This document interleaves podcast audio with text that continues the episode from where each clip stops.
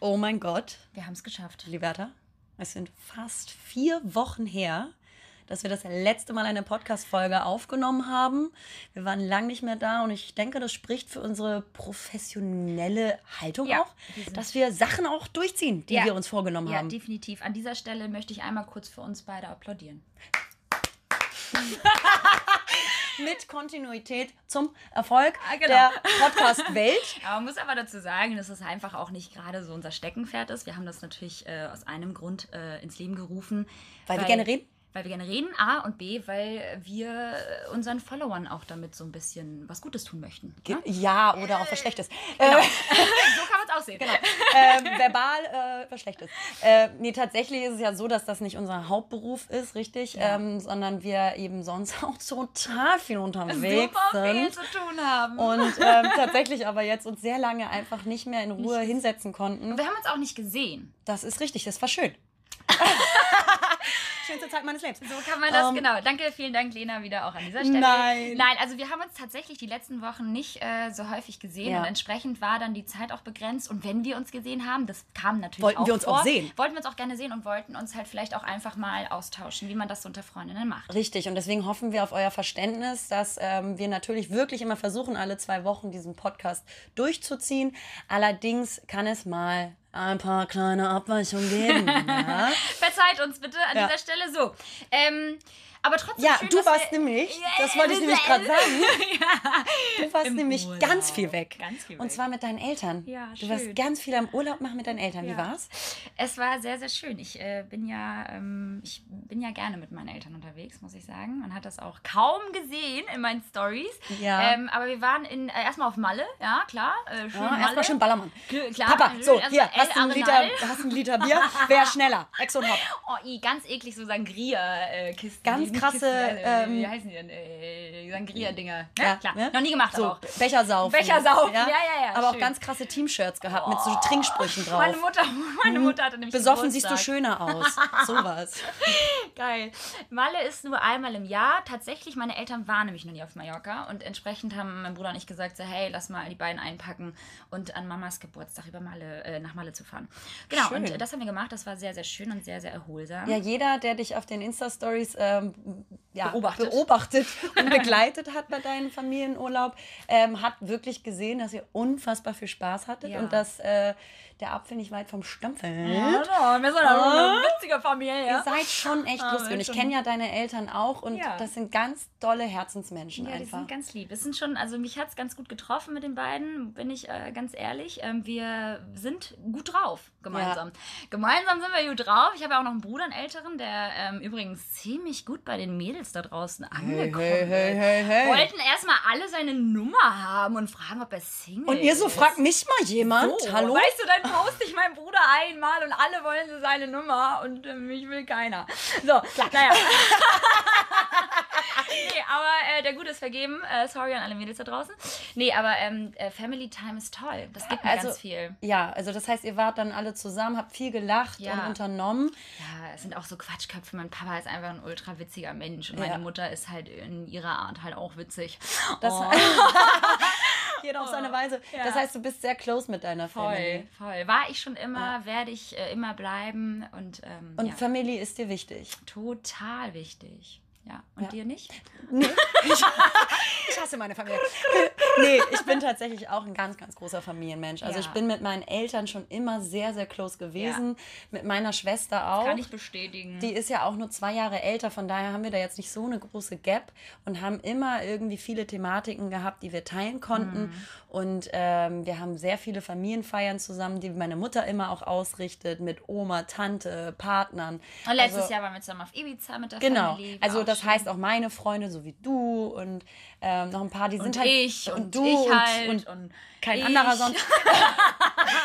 das, ähm, das ist das Schöne, dass meine Familie das auch als Familie ansieht. Also Ja. meine engsten Freunde sind auch für meine Eltern wie so Muss ich auch sagen, Kinder. fühle mich auch immer wohl bei euch. Auch jetzt mit, der, mit dem Ibiza-Trip letztes Jahr, das fand ich auch ganz, ganz goldig, dass ich Ja. da mitgenommen worden bin, ausnahmsweise. Da sind die Pforten quasi immer auf für alle äh, Beteiligten Ja. und das mag ich ganz gerne. Und ähm, ich möchte für mein Leben auch, äh, wenn ich irgendwann mal meine eigenen Kinder habe, ich möchte auch, dass die Tür immer offen ist. Für, für die Kinder natürlich nicht nur, sondern aber auch für die Freundesfreunde und dass man einfach so eine Oh geile ja, so wie Family früher mit, hat. mit, mit Haus und dann so einfach so, jeder kommt rein, wenn er will, Genau. irgendwie so und dann spielt man und dann geht man auch wieder einfach und isst dann irgendwie beim, beim Mittag mit und so weiter. Das war einfach so geil damals. total schön. Tag auf einer Tür, jeden Tag, genau, day. die Bertha, wir spielen, die Kinder dürfen arbeiten. Genau. Super. Das äh, wird genau, klasse. so aussehen. Aber, nee, aber das, ja. ist, das ist, muss ich sagen, ähm, äh, hat mich aber auch zum Teil tatsächlich ein bisschen erschrocken, weil ähm, die Leute total positiv darauf reagiert haben, dass ich meine Family so gezeigt habe und mich auch ganz viele gefragt haben, so, hä, seid ihr immer so? Und Nee, es waren das eigentlich immer? Statisten. Genau. Das Genau. sind eigentlich gar nicht meine Eltern. Die beiden habe ich ganz äh, für viel Geld gebucht. Spielen normalerweise im Schauspielhaus in Hamburg. genau. Ähm, nee, aber die haben, ähm, die haben echt tatsächlich gesagt, so, ey, oh Mann, das sieht so toll aus und adoptiert mich bitte. Ich habe, also, Mhm. wenn ich das alles ernst nehmen würde, hätten, hätten meine Eltern jetzt 20 Kinder in Adoption.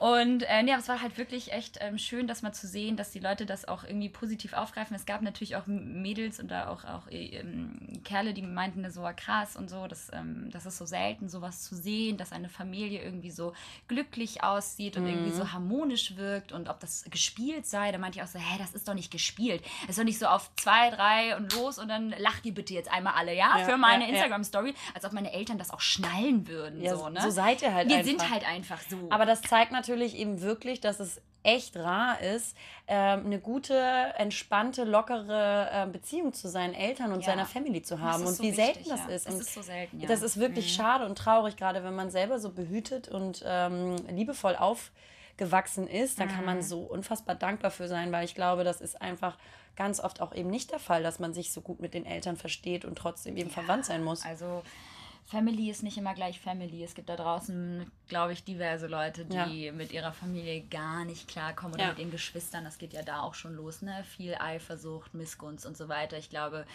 ähm, oder auch so Geldthemen zum Beispiel. Ich meine, ich habe schon so viele Stories gehört, wo Familien auseinandergegangen sind, wo man halt irgendwie nicht mal mit der, mit der eigenen Oma irgendwas zu tun hat, weil die Mutter mit der irgendwie im, im Clinch ist und, und, Ja. und. Also, also da bin ich wirklich, muss ich sagen, liebe Grüße an meine Eltern. Ich liebe euch.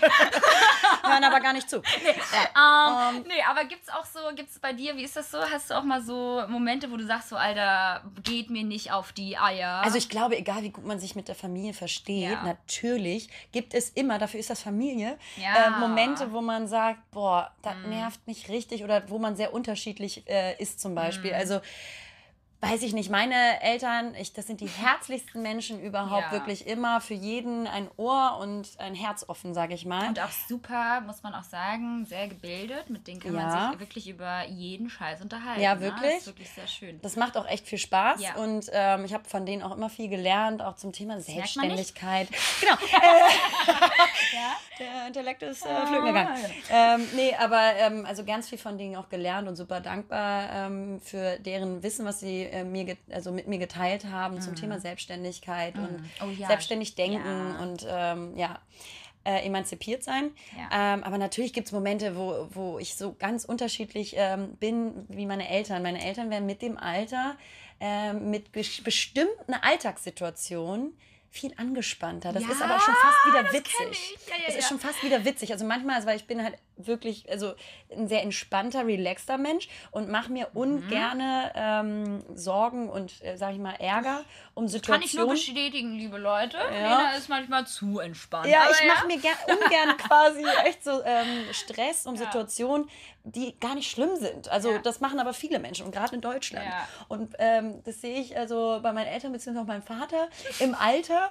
Ähm, zum Beispiel Ibiza, wo wir im Urlaub waren, wo du ja auch mit Oh warst. ja, die ist Story. So Oh, witzig. ist so, lustig. Leute. Ähm, Man muss einmal dazu sagen, es ist tatsächlich so, dass irgendwie im Wandel der Zeit mit, mit dem Alter die Eltern zu Kindern werden Mhm. und wir jetzt zu Erwachsenen werden. Als wenn ich jetzt irgendwie so Ja. langsam die Mama spiele. Ich muss meiner Ja, ja. Mutter auch so oft Dinge erklären und sie belehren, damit sie zum Beispiel positiver denkt oder Mhm. dass sich, dass ihr Verhalten vielleicht gegenüber einer Sache sich ein bisschen ändert. Aber ja, ich glaube, dass sich bestimmte Verhaltensweisen im Alter festigen. Ja. Ähm, und das wird uns wahrscheinlich genauso gehen. ne, Liberta? Also das natürlich. werden wir alle durchmachen. Generationsbedingt, das wird dann natürlich weitergetragen. Klar, aber es ist halt interessant zu sehen, wenn sich das bei den Eltern, wenn das so startet. Ja. Und ähm, naja, wir waren halt, wir waren doch äh, Ibiza im Urlaub Genau. ähm, letztes Jahr. Ja. Und wir, wir hatten ein Haus gemietet mit der ganzen Family. Also mein Onkel war da mit seiner Frau, meine Schwester Ja. mit ihrem Freund, äh, Liberta und ich. Äh, und, meine, und meine Eltern. Und Lenas Beziehung halt. Genau. und meine Eltern natürlich. Und ähm, es ging darum, dass ähm, wer den Müll rausgebracht hat. Also ähm, es ist folgende Situation passiert. Stimmt, Irgendjemand hat auf den. der Terrasse. Genau. Mein Vater kommt auf die Terrasse ganz aufgeregt. Äh, Leute, Leute, Leute, wir haben ein Problem. Und du hast telefoniert. Ja, und ich so, hä? Äh, Was? Problem? Ich dachte schon erstmal, irgendwas ist was Schlimmes Was passiert. ist passiert, ja. Leute, der Müll ist umgefallen und die Katzen waren am Müll. Und ich so. Aber so richtig, richtig aufgeregt. Der war Ganz wirklich aufgeregt. panisch. Ja, und auch, das war ein ganz ernstes Thema für ihn. Und ich weiß Moment. doch, wie du auf diesem Stuhl saßt und dich nur so gedreht hast und meintest so, was haben wir für ein Problem? Und er so, ja, die Katzen waren an dem Müll und es geht so nicht. Das, Wer war das? wer war das? Wer war das? Wer hat den und, Müll so Ja, rausgebracht? und Genau. das war das Geile, dass natürlich dann in dem Moment erstmal diese Anspannung äh, da war in seinem Gesicht Ja. geschrieben und dass er natürlich aber auch wissen wollte, wer das war. Also er musste wirklich zuordnen, So wer geil. Schuldige war. Und dann mussten wir ihm auch sagen und versprechen, dass wir das nächste Mal den Genau. Müll halt anders rausbringen. Weil die ja? Katzen dürfen ja nicht Weil draußen am Müll. So. ist so geil. Und das sind so Situationen, über die würde ich mir nicht eine Sekunde in meinem Life. Jetzt nicht. Jetzt nicht, Ja, aber ich vielleicht später. Hoffentlich nicht. Ja, das ist halt das Ding, weil damals waren unsere Eltern wahrscheinlich auch wesentlich entspannter, weißt du? Aber es ist halt, und da haben wir nur noch gelacht. Bertha uns und ich haben totgelacht. uns totgelacht. Ähm, weil, also das hätte auch mein Vater sein können. ja, So. das sind halt so Situationen, wo halt die Eltern dann einen bestimmten Marotten annehmen Ja. im Alter Ja. und ähm, man sie natürlich trotzdem todeslieb hat. Auch Ja, vielleicht natürlich. genau deswegen, weil es auch Ja. wieder witzig Das ist. Witzig. Ne? Auch, weißt du noch, als er, als er Airdrop angemacht hat und mir aus Versehen sein Zugticket geschickt hat und ich so, hä? Ähm, war das jetzt an mich gerichtet? Ach so, nee, das habe ich dir gar nicht geschickt. Ich so, doch, doch, du hast mir das gerade über Airdrop geschickt. Da musste ich ihm erstmal Airdrop erklären. Das war auch sehr schön. Ähm, ich habe auch eine, ich hab eine geile Geschichte. Ja, meine Eltern, bei meinen Eltern ist es halt so, ich liebe meine Eltern. Äh, meine Mutter hört auch diesen Podcast, deswegen darf ich nicht zu krass hier ähm, aus. Du, aus- meine ausschweifen. Mutter auch. Nein, aber witzig war es damals. Bei mir ist es halt tatsächlich manchmal die Sprachbarriere. Also meine Eltern verstehen Deutsch und meine Eltern können auch sehr gutes Deutsch, ähm, vor allem meine Mutter. Aber man muss natürlich trotzdem sagen, damals, als man nach Deutschland gekommen ist, ähm, gab es natürlich extremere, ich sag mal, äh, Sprachdifferenzen, weil wir natürlich Kinder super gut Deutsch gesprochen haben, mein Vater natürlich alles nur bedingt verstanden hat. Dann bin ich, ich wollte halt ultra gern ein fucking Meerschweinchen haben, ja, weil jeder hatte ein scheiß Haus. So ein langweiliges wollte, Tier. Ich weiß, aber ich wollte ein Meerschweinchen haben. Gut, sagt diejenige, die eine Schildkröte hat. So, ja, geil, genau. Nee, und ich bin dann halt irgendwie ins Wohnzimmer meinte zu meinem Papa, und es ist ja nun so, dass ich ja Muslimin bin, und man sagt ja, ne, muslimisch äh, darf man kein Schwein essen. So, ich bin aber nicht strenggläubig, entsprechend, ne? Wir haben aber damals halt auch kein Schweinefleisch gegessen und damals war mein Vater auch noch so ein bisschen alteingesessener. Mittlerweile ist er der, die coolste Socke auf Erden. Damals war es halt so, dass ich in ein Wohnzimmer gegangen bin und meinte, Papa, ich hätte gern ein Meerschweinchen. Und dann hat er aber nur Schweinchen verstanden und hat mir so eine gedonnert und meinte zu mir, geh mir aus den Augen, was du willst ein Dreck. Schwein haben. und ich hatte so eine sitzen. Und dann musste meine Mutter ihm erklären, dass das ein scheiß Meerschweinchen ist und kein Schwein. Also, und scheiß Lena, es war einfach, ich habe Rotz und Wasser geheult, weil ich die Welt nicht verstanden habe. Ich habe überhaupt nicht verstanden, warum er mir jetzt eine knallt. Ich habe also, ich habe ihn ja nicht Direkt oder so. gegeben. Aber es war auf jeden Fall, also ja, das zum Beispiel ähm, gibt es mittlerweile nicht mehr. Ich muss ihm natürlich auch heutzutage noch manchmal Dinge erklären. Aber mittlerweile, also manchmal wünscht man sich natürlich auch irgendwie, ähm, dass die Eltern vielleicht auch ne, auf, dem, auf dem gleichen, auf demselben Standard sind sprachlich wie man selbst, weil die natürlich dann dadurch viel, viel mehr verstehen würden und vielleicht auch ganz andere Ratschläge geben würden. Es ist tatsächlich so. Aber die Ratschläge können sie dir ja auch in der Muttersprache geben. Geben sie ne? mir dann in meiner Muttersprache und ähm, die sind, ähm, möchte ich nicht, äh, die möchte ich nicht missen. Nee, also natürlich von nicht. daher alles cool. Ich wollte auch sagen, also dadurch, dass wir natürlich ähm, sehr, sehr eng mit unseren Eltern sind und auch so aufgewachsen sind und sehr gut mit unseren Eltern zu verstehen, ähm, ist mir besonders dieser Zusammenhalt in der Familie extrem wichtig. Mhm. Ich bin zum Beispiel auch so ein Mensch, dass ähm, wenn in der Familie irgendwie am Tisch, wenn man zusammensitzt und dann wird sich auf einmal gestritten. oh ich Gott. bin so allergisch dagegen. Ich Ja. bin so ein harmoniebedürftiger Mensch, dass Das ich dann du, ja. versuche, immer dann irgendwie so auszugleichen oder gleich für Harmonie zu sorgen, was Ja. gar nicht meine Aufgabe ja in dem Moment ist. Aber ich liebe halt die Harmonie auch in der, in der also in jeglicher Beziehung mit meinem Partner, aber mit meinen Eltern eben auch. Und ähm, wir müssen aber grundsätzlich, glaube ich, weil wir schnell meckern und viele Sachen auch für selbstverständlich nehmen, uns wirklich, wenn wir so einen guten Zusammenhalt in der Familie haben, müssen wir das echt pflegen, hegen mhm. und uns um unsere Eltern auch kümmern und Zeit nehmen. Das möchte ich jetzt zum Beispiel im Mai mehr machen, weil ich war jetzt so viel weg und so viel mhm. am Reisen, mhm. dass ich viel zu wenig Zeit für meine Familie hatte ja, und äh, mir das auch einfach fehlt. Und es wir, fehlt einem nach einer Zeit ja. tatsächlich, ne? wenn man so eine gute, ich glaube halt, ja, auch mal wieder Tochter sein, natürlich, ne? auch mal wieder auch so mal betüdeln lassen so, ne? Ich, ich liebe es, wenn ich irgendwie auf dem Mütter Sofa auch. sitze und meinem Papa die Füße ausstrecke, weiß er sofort, okay, er muss jetzt äh, massieren. Genau. da habe ich die schon ganz gut erzogen. Nicht nur dein Vater. Ich glaube, nee, ich glaube halt, dass irgendwie auch ganz viele äh, Familien ähm, da wirklich irgendwie sich auf so ein Minenfeld begeben, besonders gerade bei so Familienfesten oder irgendwie an Weihnachten. Ähm, ich glaube einfach, dass es mittlerweile nicht so selbstverständlich ist, dass man so ein gutes Verhältnis hat zu nee. seinen Eltern oder zu seinen Geschwistern. Da fängt es ja auch schon an. Ja, also, richtig. Deswegen ich, sollte man einfach auch miteinander sehr geduldig sein ja. und liebevoll und verständnisvoll sein und sich nicht immer selber auch so in den Vordergrund spielen mit seinen Bedürfnissen. Also auch mal diplomatisch die Fresse halten, sage ich ganz genau. gerne ja dazu. Ähm, auch mal zu sagen, nervt mich zwar jetzt, aber komm, ich bin jetzt mal ruhig und äh, damit einfach kein großer äh, Familienstreit nochmal anfängt. Ja, weil am Ende des Tages, Leute, bleiben uns die Eltern und die und die Geschwister und Blut ist dicker als Wasser. Ne? Ja.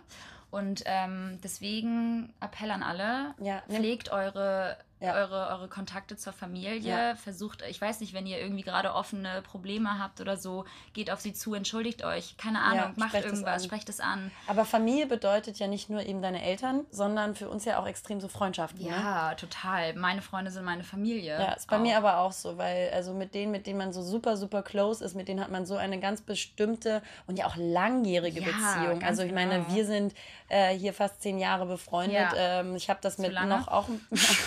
Und ich würde das ganz gerne auch hier beenden. das ist das letzte Mal, dass wir uns sehen, hast du verstanden? äh, nee, aber ich habe auch zum Beispiel noch andere Freundinnen, mit denen ich halt seit, also eine Freundin, mit der bin ich zusammen Schule. aufgewachsen, mhm. mit der, die kenne ich jetzt äh, seit 29 Jahren. Boah, äh, eine, äh, mit der bin ich halt. Theresa, ne? Genau, Theresa. Ja, ja, genau. Ähm, eine, ähm, mit der habe ich zusammen studiert, die kenne ich jetzt auch neun Jahre. Gerade Facebook-Reminder bekommen. Theresa. Herzlichen Glückwunsch auch zur Theresa? Nora. Nora. Herzlichen Glückwunsch Namen zur, nennen, Namen ja. nennen, die keiner kennt. Ja, Aber bringt gar nichts. Ne, mir bringt das was, weil ich dann, ne, da habe ich ja so eine gewisse. Ja. Und das ist halt, halt total schön. Und solche Menschen werden, wenn man gut Freundschaften pflegt und langjährig pflegt, dann werden die halt zur Familie. Mhm. Das ist mir auch super, super wichtig, muss ich sagen. Ich habe auch irgendwie schon seit meinem 16. Lebensjahr irgendwie Freundschaften ähm, gepflegt und äh, heute noch äh, Mädels im, in meinem Umkreis, ähm, die ich einfach nicht missen möchte und die einfach da sind, auch wenn ich jetzt zum Beispiel keinen ständigen Kontakt zu denen habe, wie ja. mit dir zum Beispiel, ist es halt immer so, fühl dich geehrt. Mit keinem hast du so viel Kontakt, das stimmt.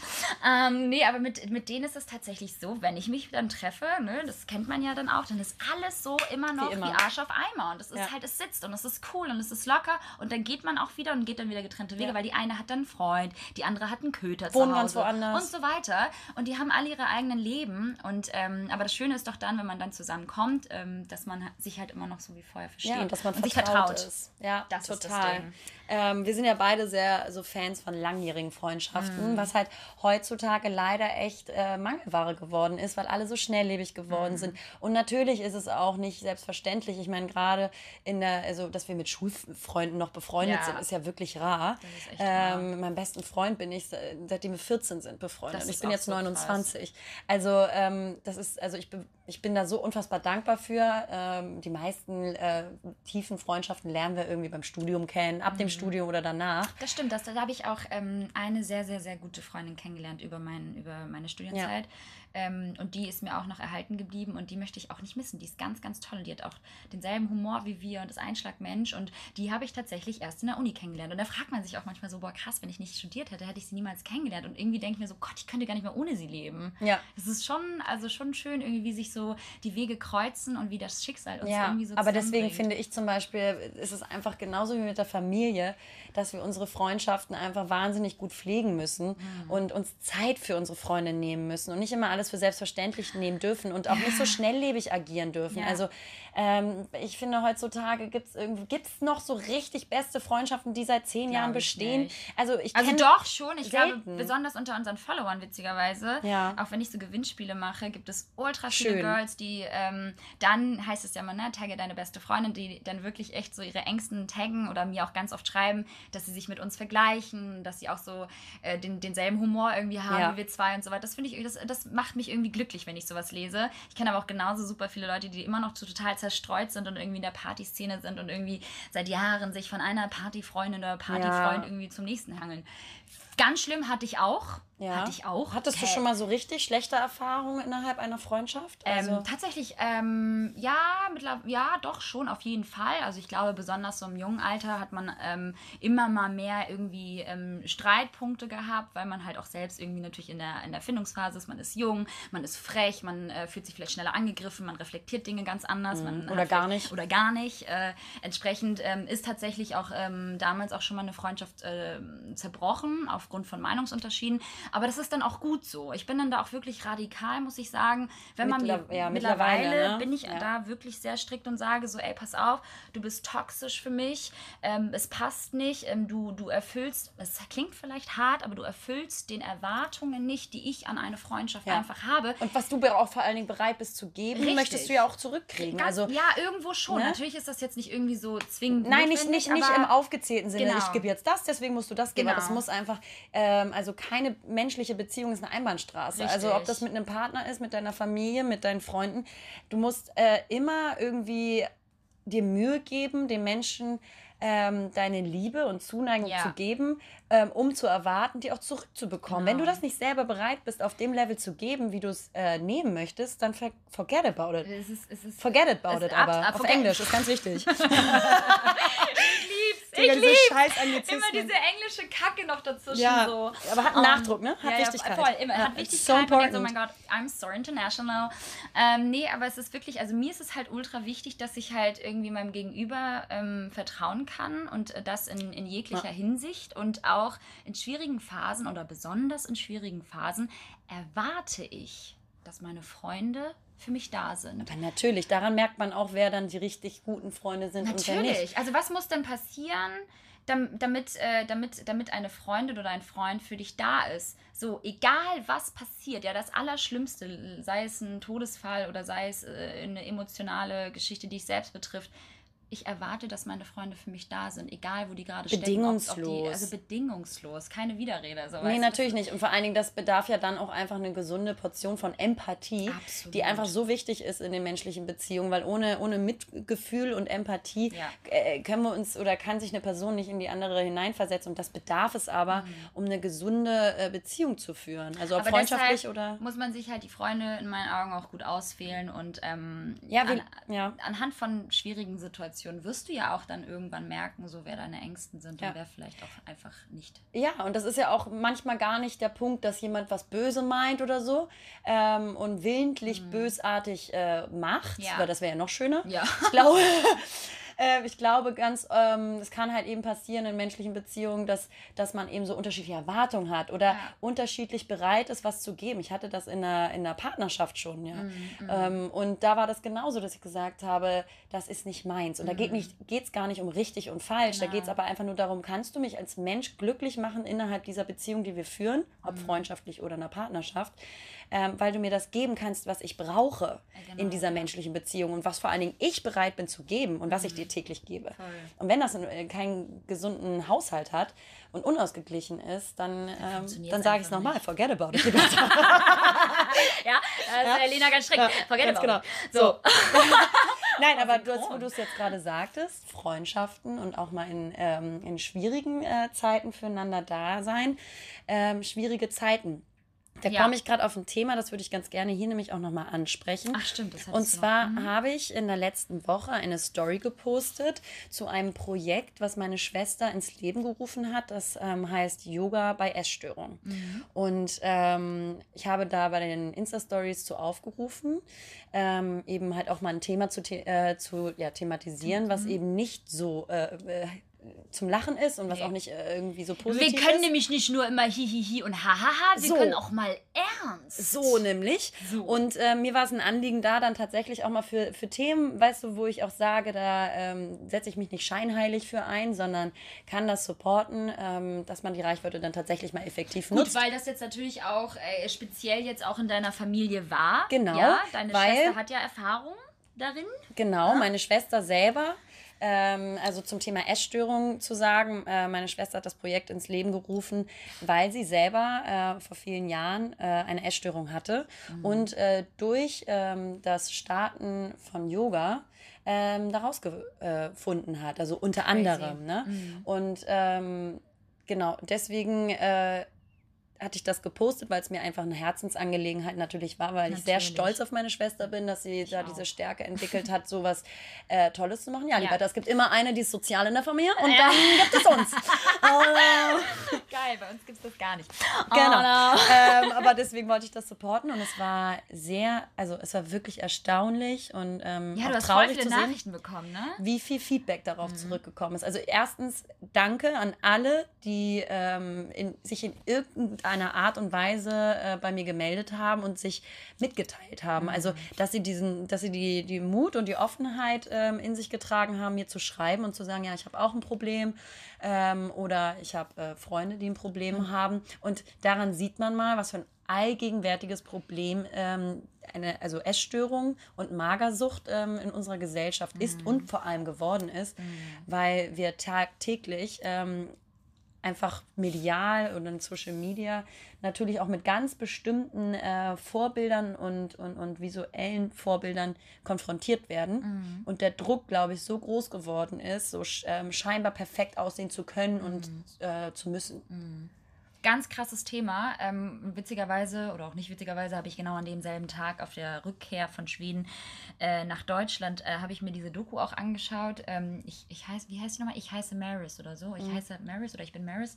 Ähm, weil ich davor jetzt mit dem Thema nicht so Ja, wie war das bei vertraut dir? war. Hattest, hast du da schon irgendwelche Berührungspunkte mit gehabt mit dem Thema Essstörung? Nee, ehrlicherweise noch gar nicht. Also weder in meinem Freundeskreis muss ich jetzt, also Ja. außer ich weiß davon nichts, liebe Freunde, äh, Ja, ja. habe ich tatsächlich gar nichts mit Essstörungen zu tun. Ich selbst bin eine, würde ich jetzt behaupten, sehr, sehr gute Esserin und hatte nie irgendwie Gut, schlechtes... du gehst auch 20 Mal scheißen. Und, ähm, Ja, Ja. genau. Also mein, äh, das ist auch mal so geil, wenn so Fragen reinkommen. Wie machst du das mit deinem Körper? Wie viel Sport machst du am, äh, in der Woche? Sag ich immer so, ey, pass mal auf, mein, Mhm. mein Magen-Darm-Trakt ähm, läuft. ähm, das aber sind nett andere. Gründe. Genau. Ja. Und, ähm, und da muss ich sagen, dass ich das, also ich bin halt, wie gesagt, eine gute Esserin. Ich hatte nie irgendwie ein schlechtes Nee. Verhältnis zu Essen oder Du irgendwie. auch nie, also ich kenne dich ja jetzt wirklich schon lange. Und Gerade ich liebe eben das. Nudeln gehabt. Ja, um 11.30 11.30 Uhr. Leute. Arabiata mit äh, schön Mozzarella. Ja, ich gehe mal kurz ein Brötchen holen, dann schreibt sie mir, oh, dauert doch ein bisschen länger, muss warten auf meine Nudeln. Geil, waren aber lecker. Aber ich muss ganz ehrlich sagen, was ich bei dir ganz toll finde, ist wirklich, und das ist, also, und es ist schon traurig, dass das so was Seltenes geworden ist, Ja. dass du wirklich ein Mensch bist, der noch nie so drauf geachtet hat, was ich esse. Nee, mach ich Bist du nicht? Mache ich nicht. Ich esse das, was ich will, aber alles in Maßen. Ja. Klar, raste ich vielleicht auch gerne mal Ja. abends aus, aber ich glaube ganz ehrlich, gerade so äh, hier äh, während der PMS-Zeit äh, ist Ja. es natürlich so, dass du halt äh, vielleicht auch ein bisschen mehr isst als sonst und was ist, das ist auch völlig normal, das ist auch völlig in Ordnung und es gibt mal Phasen, da hat man vielleicht ein paar mehr Kilos drauf und es gibt mal Phasen, da fühlst du dich wieder total wohl in deiner Haut und das ist total okay. So. Mhm. Aber hattest du mal so Phasen, wo du gesagt hast, ähm, also, wo du so überkritisch mit deinem Körper geworden bist? Also, nee. Das ist eine ehrliche nö. Antwort.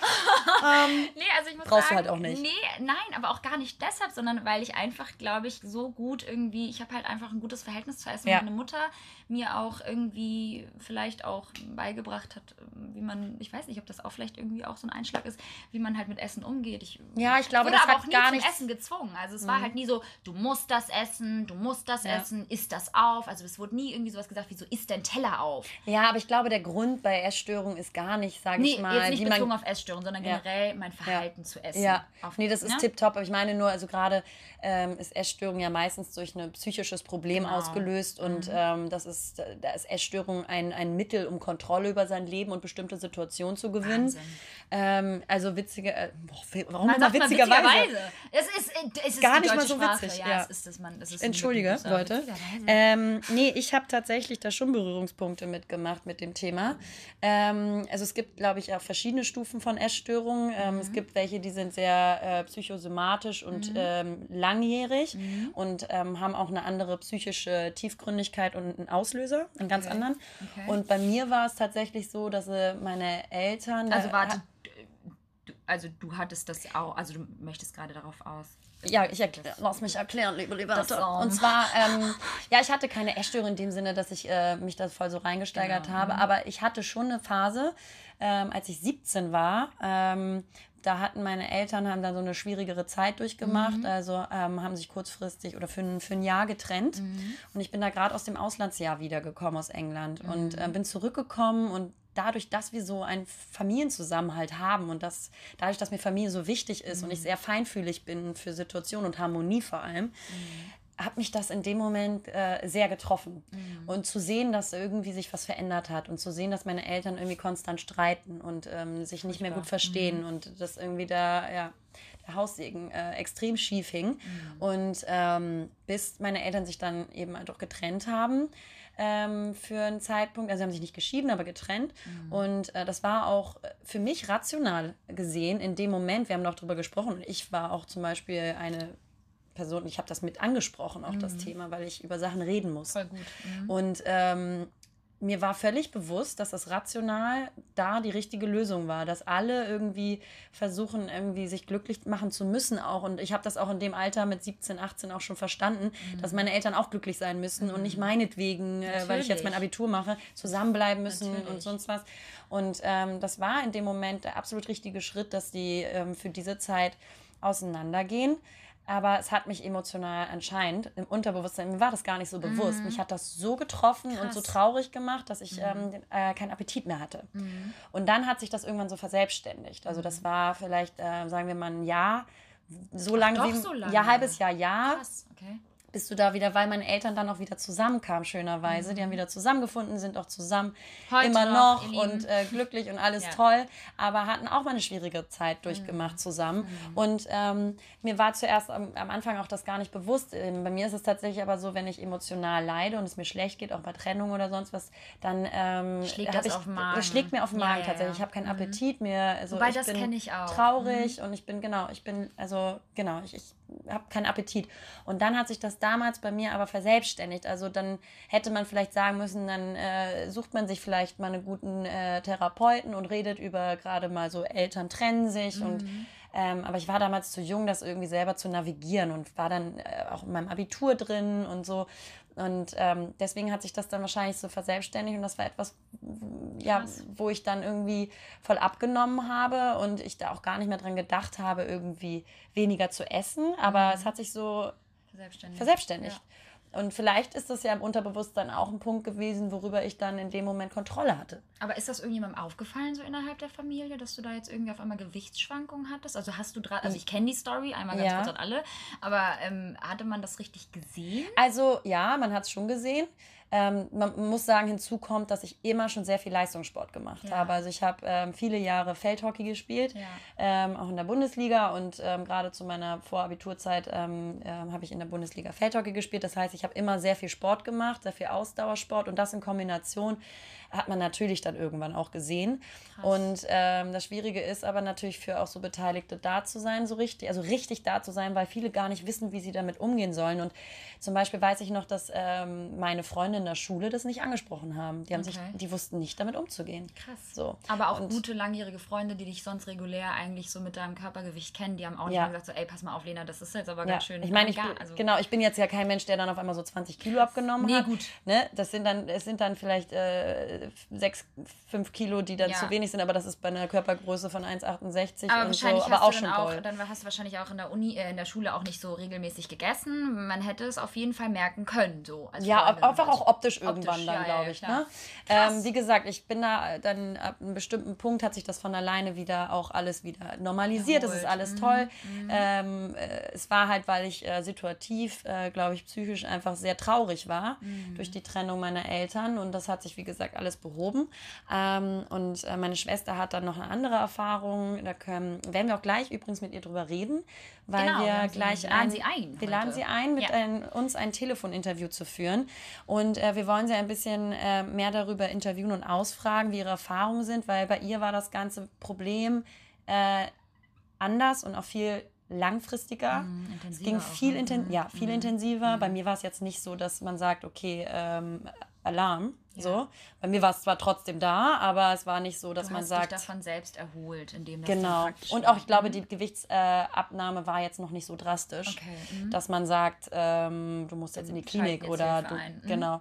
Ähm, bei meiner Schwester war das tatsächlich ein bisschen anderer Punkt. Da war eine andere Intensität dahinter und dazu okay. werden wir jetzt sie gleich interviewen und befragen und vor allem natürlich auch zu ihrem Projekt Yoga bei Essstörungen. Voll schön. Ich freue mich, dass sie äh, unser Gast ist. Laura Lademann. Laura Lena Lademann. Schwester. Ja, die holen wir jetzt einmal dazu.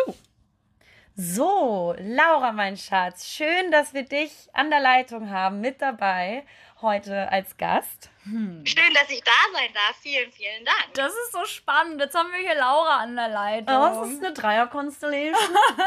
ähm, auch ein bisschen aufgeregt. Ja, aber auch tolle Thematiken, wo du als Profi und äh, ja, uns ganz viel, glaube ich, Spannendes ähm, mit weitergeben können. Wir haben ja eben gerade schon mal so ein bisschen vorgeleuchtet, worum es jetzt geht.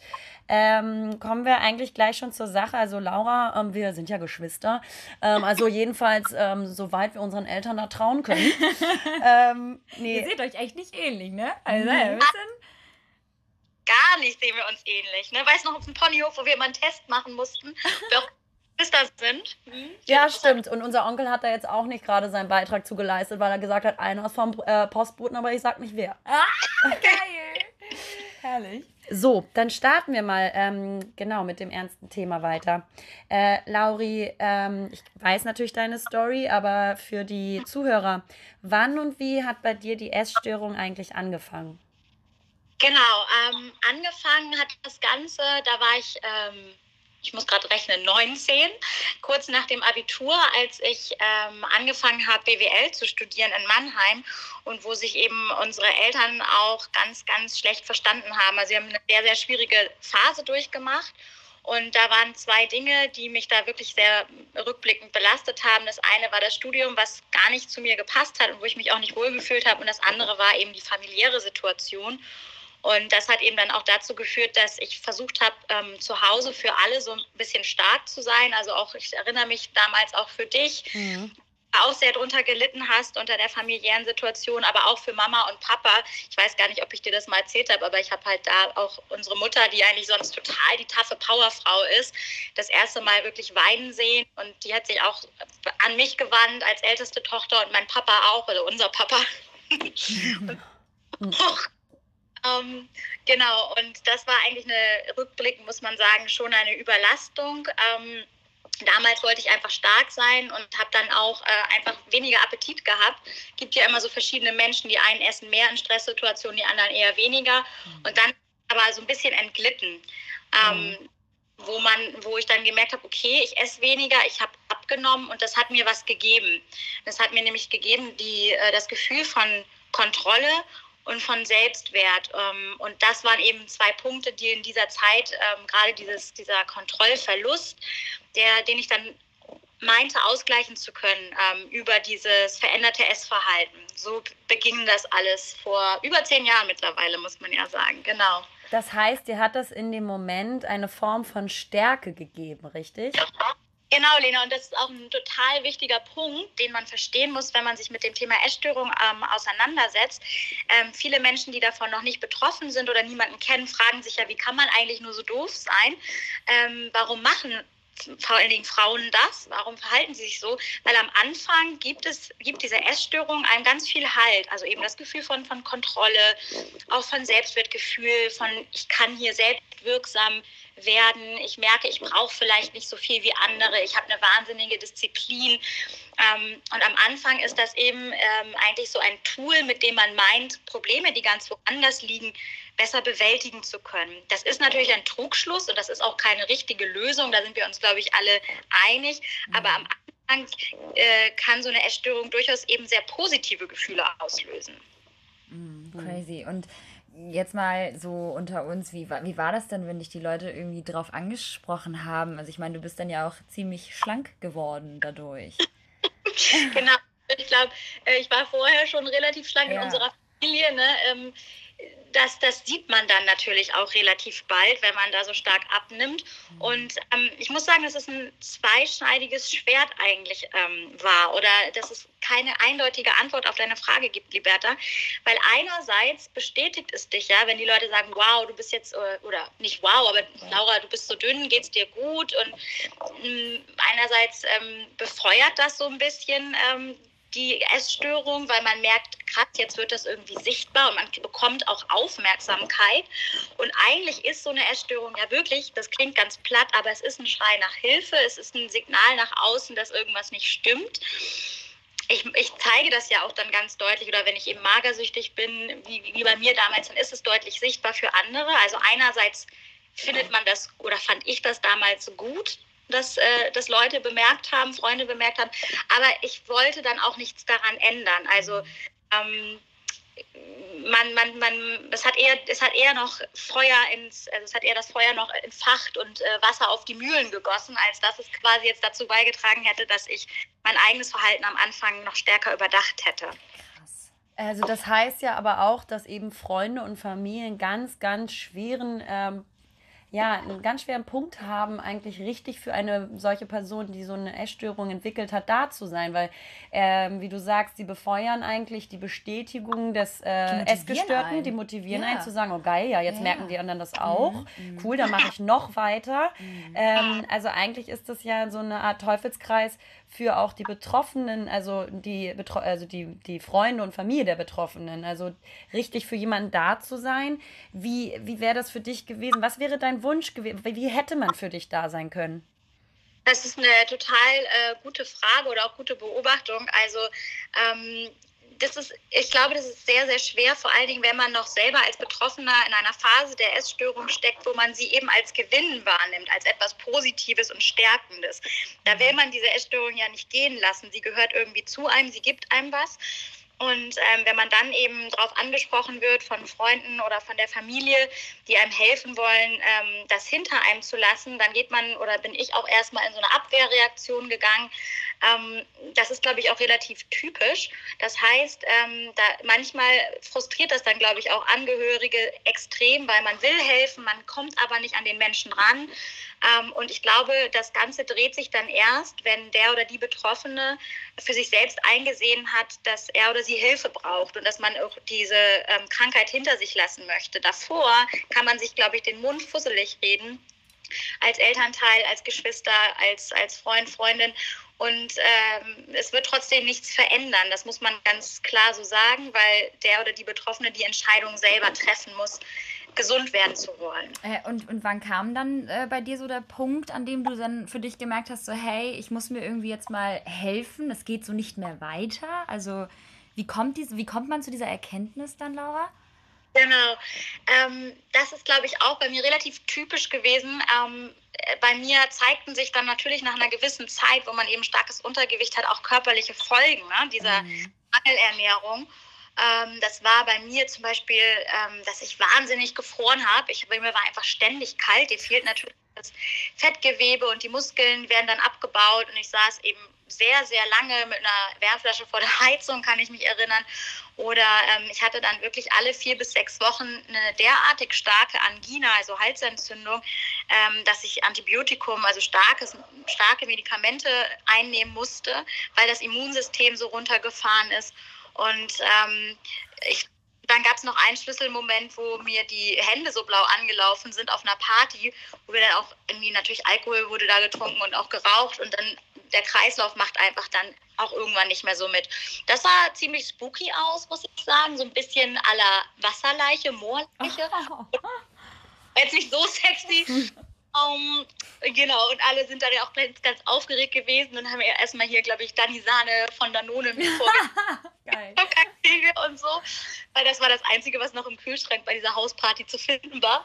Äh, und da, aber da wird dir dann schon ein bisschen anders und da siehst du dann eben auch diese Folgeerscheinung. Und das heißt, die Essstörung ist dann nicht mehr das, was sie am Anfang war, nur so eine Stütze, eine vermeintliche Stütze, sondern sie, das schlägt dann irgendwann um. Und das war dann auch für mich diese Momente, wo ich dann gesagt habe, okay, ähm, ich muss mir da helfen lassen. Ja, ähm, das ist denkt man denn ähm, zwischendurch, also das ist ja irgendwann so ein Teil von einem und man verbietet sich dann ja ganz rigoros, strikt bestimmte ähm, Lebensmittel, Produkte. Man isst ja also so wenig wie möglich, desto besser. Aber ähm, ist man dann auch irgendwann, weil das so ein fester Bestandteil war, es war ja bei dir auch eine längere Zeit, ähm, hat man dann wirklich auch irgendwann das Gefühl, dass man schöner aussieht? Also, dass man so schlank auch irgendwie sexy ist? Oder ist das gar nicht ein Thema? Also, ich meine, weil man ist ja auch in einem Alter, wo man datet, wo man irgendwie äh, Männer kennenlernt und mhm. ähm, sich ja auch äh, schön fühlen möchte und sexy fühlen möchte. Äh, ist, das, ist das dann in dem Zeitpunkt, ähm, ja, denkt man da noch dann irgendwie, dass man schön ist und sexier so? Das ist eine, auch eine spannende Frage, Lena. Ich ähm, kann mich schon erinnern, dass mein Schönheitsideal damals natürlich schon sehr geprägt war von diesem extremen Magerwahn. Ne?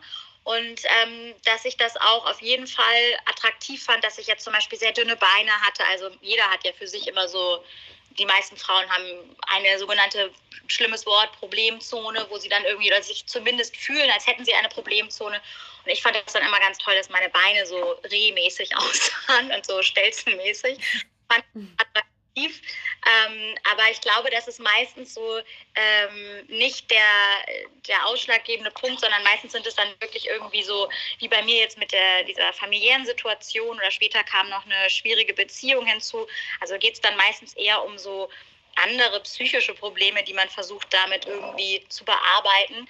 Ähm, aber natürlich die, die Welt, in der wir leben, mit, dem, mit unserem Schönheitsideal heutzutage, was über die Medien transportiert wird, was einfach für viele Frauen völlig unrealistisch und nie erreichbar ist, äh, ist natürlich auch das ein Thema und ähm, befeuert letztendlich auch gerade so, so Essstörungen, die dann in Richtung Magersucht und Bulimie gehen. Ne? Oder ja, das ist zum Beispiel auch ein Punkt, den finde ich ähm, extrem schwierig. Also nicht nur dieses, also ich finde, dass in der, in der, ähm, in der Werbebranche und in, in der medialen Welt dieses Mittelmaß eines normalen, gesunden Körpers komplett fehlt. Also man sieht entweder wirklich ähm, oftmals nur so ähm, abgemagerte ähm, äh, Models oder ähm, dann gab es ja diesen Gegenschwung und Gegenaufruhr mit den Plus-Size-Models in den letzten Jahren, was eine sehr große Beliebtheit gewonnen hat, wo man sagt, Body Positivity, die ist wichtig geworden, aber es zeigt ja im Endeffekt ähm, immer nur das Extreme. Und es zeigt ja in, äh, irgendwie selten, jedenfalls, ähm, das gesunde Mittelmaß. Das sehe ich genauso. Also wenn man eine Zeitung aufschlägt, natürlich zu 90 Prozent sieht man da eben noch total schlanke Models, 10 Prozent vielleicht ähm, irgendwie was in Richtung Body Positivity oder wenn, wenn man sich die Medien anschaut, was aber auch, finde ich, manchmal so ein bisschen, ich meine, es ist besser als gar nichts, klar, mhm. immer so ein bisschen den Touch von sowas wie Greenwashing. Ne? Also wir zeigen jetzt hier mal ein Plus-Size-Model, aber äh, 90 Prozent unserer Models sind dann doch wieder entsprechend dem Schönheitsideal, dem Schlanken. Und wir haben, glaube ich, auch wirklich verlernt, und das ist ein wichtiger Punkt, Lena, ähm, normale Körper schön zu finden. Ganz normale. Ne? Also das, das äh, haben wir verlernt. Das ist ja was, je öfters wir etwas sehen, desto schöner finden wir etwas. Da gibt es tatsächlich Untersuchungen zu. Und wenn ich nie irgendwo einen normalen Frauenkörper sehe, vielleicht auch den Körper von einer Frau, die irgendwie schon ein Kind oder zwei Kinder bekommen hat, das ist einfach etwas, was ich dann automatisch nicht sonderlich attraktiv finde. Ja, das ist echt Wahnsinn. Und sag mal, ähm, wie ist dann deine Beziehung zu Yoga entstanden? Ähm, genau, also ich kann ja noch mal ein bisschen zurückspringen. Ich hatte dann eben, als ich erkannt habe, ich brauche da irgendwie Hilfe ähm, oder jetzt wird es wirklich kritisch, habe ich, ähm, um es vorweg zu sagen, eine Gesprächstherapie, eine Verhaltenstherapie begonnen, wo ich dann wirklich auch ein, zwei Mal pro Woche war und äh, begleitend dazu eine Ernährungsberatung, wo man einfach noch mal so aus so einer ja, Ernährungsperspektive erklärt bekommt, ähm, was man eigentlich als normaler Mensch an Nahrungsmitteln so braucht für einen Tag. während in der Therapie man eben lernt, warum ähm, man einfach bestimmte Probleme hat und hm, vielleicht auch, wie man sich anders verhalten kann, statt eben dieses destruktive Muster an den Tag zu legen. Mit diesen beiden Tools bin ich eigentlich mit 24 ähm, eigentlich schon aus der Essstörung ganz gut rausgekommen, also auch aus so einer medizinischen Sicht. Da geht es dann ja auch um BMI, Body Mass Index, hatte ich also auch zugenommen und hatte auch für mich so einen Modus vivendi gefunden, also so eine Art, äh, damit umzugehen mit dem Thema. Ähm, es war aber noch nicht ganz weg, muss ich sagen. Also dieses Thema, ähm, zum Beispiel Kohlenhydrate, das erinnere ich, am Wochenende habe ich mir halt dann mal ein Eis erlaubt oder auch ein Stück Kuchen. Aber unter der Woche war ich da immer noch recht streng.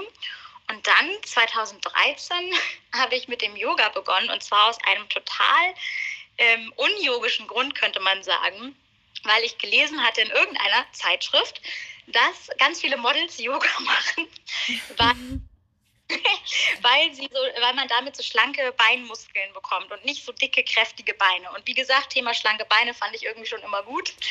Ähm, Habe ich gedacht, super, das probiere ich aus, weil ich äh, vermeintlich vom Step, äh, vom Step Aerobic äh, dicke Unterschenkel bekommen hatte. Also das habe ich mir selber eingeredet. Das heißt, das hm. mit Yoga anzufangen damals, Ende 2013. Genau. Okay. Und wie kannst du das jetzt irgendwie einmal kurz auch für mich mal erklären, weil ähm, ich bin jetzt gar nicht so in dieser Thematik drin, aber es, es interessiert mich unfassbar doll, ähm, wie du jetzt sozusagen ähm, Yoga mit der Essstörung kombiniert hast. Also wie kommt man da raus, indem man Yoga macht? Also ich kann mir das irgendwie nicht so erklären. Nee, klar, ist ja auch das Erste, woran man denkt. Ähm, ich habe sehr, sehr schnell gemerkt, dass es eben bei, beim Yoga nicht so sehr um schlanke Beine geht, vielleicht auch, aber um, und um sehr viel mehr. Ähm, und äh, also bei Yoga, für alle, die es vielleicht auch noch nie gemacht haben, geht es halt darum, dass man seine Atmung mit äh, seiner Bewegung verbindet. Und man kommt eben durch Yoga, und da gibt es verschiedene Arten, es ist auch nicht nur Atmen und ein bisschen Stretchen, was viele ja immer so denken. Ähm, es gibt auch sehr sportliches Yoga, aber bei allen Yoga-Arten geht es darum, dass man quasi durch diese Verbindung von Atmung und Bewegung ähm, seinen Geist mit seinem Körper verknüpft und seine, seine Seele, wenn man auch noch so will. Ne? Man kommt sehr ins Spüren hinein wieder. Man wird dazu angehalten, in einzelne Haltungen dann hineinzuspüren, hineinzuatmen. Und äh, da habe ich gemerkt, krass, das macht was. Äh, das macht was mit, mit mir und mit dem, wie ich mit meinem Körper umgehe. Und nicht nur, wenn ich in der Yogastunde bin, sondern auch danach. Mhm. Und, ähm, es ist ja eigentlich so, wenn man eine Essstörung hat, dass man Körper und Geist oder Seele so ein bisschen als zwei verschiedene Teile sieht und auch die Signale vom Körper gar nicht mehr richtig wahrnehmen kann, ob das jetzt Hunger ist, Durst, Schlafbedürfnis und so weiter. Und Yoga hat, ähm, hilft einfach oder hat mir dann wahnsinnig geholfen, ähm, da wieder neu in meinen Körper hineinzufinden, auf eine ganz praktische Art. Weil sowas ähm, macht natürlich eine Ernährungsberatung oder eine Therapie nicht. Da geht es darum, im Kopf Dinge zu verstehen, aber nicht ins Spüren zu kommen mit dem Körper. Das, das ist jetzt auch ähm, quasi das Projekt, was du ins Leben gerufen hast, Yoga für Essstörung. Da geht es quasi darum, dass man Therapie begleitet. Das ist auch eine Voraussetzung ähm, dass man äh, da eben an den Yoga-Stunden teilnimmt. In äh, Hamburg, München und Berlin gibt es das bereits. Ähm, da geht es darum, dass man ähm, einen Bezug und auch die Liebe zu seinem Körper wieder erfährt. Ganz genau. Also ich habe dann wirklich damals gedacht, krass, wenn mir das so gut getan hat, dann wird es bestimmt auch anderen so gehen und habe dann damals, also 2014, 15, angefangen so zu recherchieren zu dem Thema, ein bisschen was zu lesen, auch im Internet zu gucken und habe dann auch gesehen, in Amerika zum Beispiel ist das ähm, Thema, also Yoga als therapiebegleitende Methode, um mit einer Essstörung klarzukommen oder die hinter sich zu lassen, ist es schon viel weiter. In Deutschland gab es dieses Angebot aber noch nicht und vor allem nicht in der ambulanten Medikamententherapie. Wenn ich in einer Klinik bin und mich dort behandeln lasse wegen einer Essstörung, dann gibt es zwar meistens auch kein Yoga, aber es gibt so ähnliche Geschichten, so wie autogenes Training oder progressive Muskelentspannung. Das sind also auch so körperbezogene Methoden. Wenn ich aber eben ambulant mich therapieren lasse, so wie ich das gemacht habe damals, dann gibt es überhaupt kein Angebot für eine körperbezogene therapiebegleitende Methode. Und ähm, genau, dann habe ich mir halt äh, überlegt, wie, wie kann ich dann vielleicht diese Erfahrung auch anderen Menschen zugänglich machen ähm, und bin auf den Verein Yoga für alle gestoßen.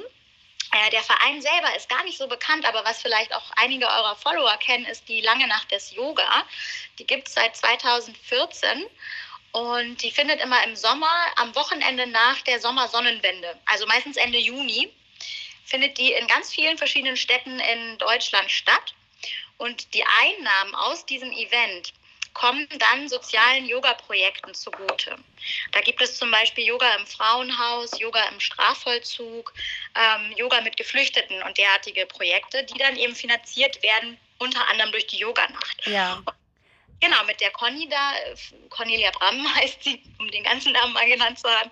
Von dem Verein bin ich damals in Kontakt getreten und habe sie gefragt, ob sie sich denn vorstellen könnte, ein neues Projekt mit aufzunehmen, Yoga bei Essstörungen. Ich finde das ganz toll. Ich wirklich, ähm, äh, ich könnte nicht stolzer auf dich sein, dass du so ein äh, Herzensprojekt, was bestimmt vielen Leuten da draußen ähm, helfen wird, ähm, ins Leben gerufen hast, mein Schatz. Ich habe für alle Zuhörer jetzt ähm, diese Story ja letzte Woche schon gepostet. Da ähm, in meinen Highlights bei den Stories habe ich das auch vermerkt. Bei adlenalademann.com auf meinem Instagram-Profil könnt ihr euch die Story nochmal anschauen. Da sind nämlich auch die Links äh, beigefügt, ähm, wo ihr euch die ganzen Informationen äh, durchlesen könnt. Und Laura, als Schlusswort würde ich gerne für dich einmal nochmal kurz zusammengefasst wissen wollen, wie sollten Familie und Freunde am besten mit Betroffenen umgehen oder ihnen helfen? Ja, danke erstmal für die ganzen Infos, Lena, und dass du das, äh, das oder auch Liberta, dass ihr beide diesem Thema hier eine so tolle Plattform auch äh, geschaffen habt. Das ist ganz, ganz, ganz großartig. Ähm, bezüglich deiner letzten Frage, ähm, ich denke, es ist wichtig hinzuschauen und auch wie du in deinen Stories schon gesagt hast, Lena, nicht die Augen zuzumachen, auch wenn es irgendwie unangenehm ist, das gegebenenfalls anzusprechen. Und auch wenn man äh, als Betroffener, also als, als Angehöriger vielmehr damit rechnen muss, auch vielleicht erstmal abgewiesen zu werden. Ne? Wir haben vorhin darüber gesprochen, dass es nicht leicht ist, ähm, vielleicht Hilfe anzunehmen oder ähm, als Betroffener direkt das zu, zuzugestehen, dass die Freunde, Familie vielleicht auch recht haben mit ihren Bemerkungen und ihren Beobachtungen. Aber sprecht es trotzdem an, behutsam, in einem ruhigen Moment, wo man vielleicht alleine auch ist und nicht so viele Menschen drumherum sind. Bietet eure Hilfe an. Ähm, wenn ihr Möglichkeiten schon kennt, äh, wo man sich Unterstützung suchen kann, weist auf diese äh, Hilfsmittel drauf hin. Und ähm, ja, letztendlich äh, seid einfach da für diese Person, ähm, so wie ihr es könnt. Allerdings auch nochmal vielleicht ein wichtiger Hinweis, wenn ihr merkt, ähm, die Person kann, kann noch nicht aus dieser Essstörung raus, will noch gar nicht äh, und das frustriert euch wiederum. Ne? Das kann dann ja auch so zu einer Frustration und auch zu so einer Wut führen, dass man denkt, ich will dir so gern helfen, aber du lässt mich nicht dann muss man vielleicht auch auf sich selber schauen und seine eigene Energie und seine eigenen Ressourcen ähm, quasi so ein bisschen schützen. Aber versucht es immer mal wieder anzusprechen, ohne vielleicht über eure eigenen Grenzen da hinaus zu gehen. Danke, Lauri. Das, ich glaube, das war für viele da draußen ähm, ganz hilfreich. Jedenfalls hoffen wir, dass für wir. Für mich auch, sag mal. Ne, viel was gelernt, Neues. Ja. Viel gelernt. Ganz ähm, ernste Themen auf einmal. Doch war doch ein Spaß aber für die ganze schön. Familie. Wichtig. Nee, aber genau, es geht auch mal um wichtige Themen. Und in diesem Sinne, Lauri, wir sagen Vielen, Tschüss, vielen vielen Dank.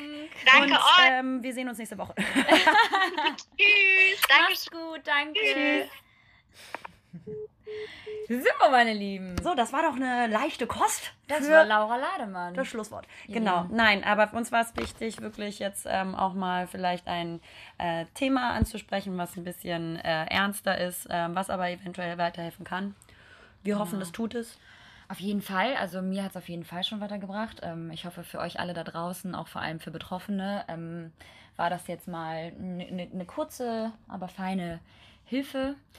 Genau. Und damit ähm, würden wir euch Jetzt auch verabschieden. ja auch Und wir sind anlassen. das nächste Mal äh, tatsächlich jetzt in zwei Wochen dann auch wieder regelmäßig für euch da. Tatsächlich. Und noch Liberta und ich planen Urlaub und ich glaube, das wird auch sehr witzig. Wenn das alles funktioniert. wenn das alles funktioniert, dann machen wir das. Dann und dann wir wollen das. wir von dort aus auch eine Podcast-Folge aufnehmen. Dann geht es wieder Ja. um neue Themen, neuen Spaß und neue Inhalte.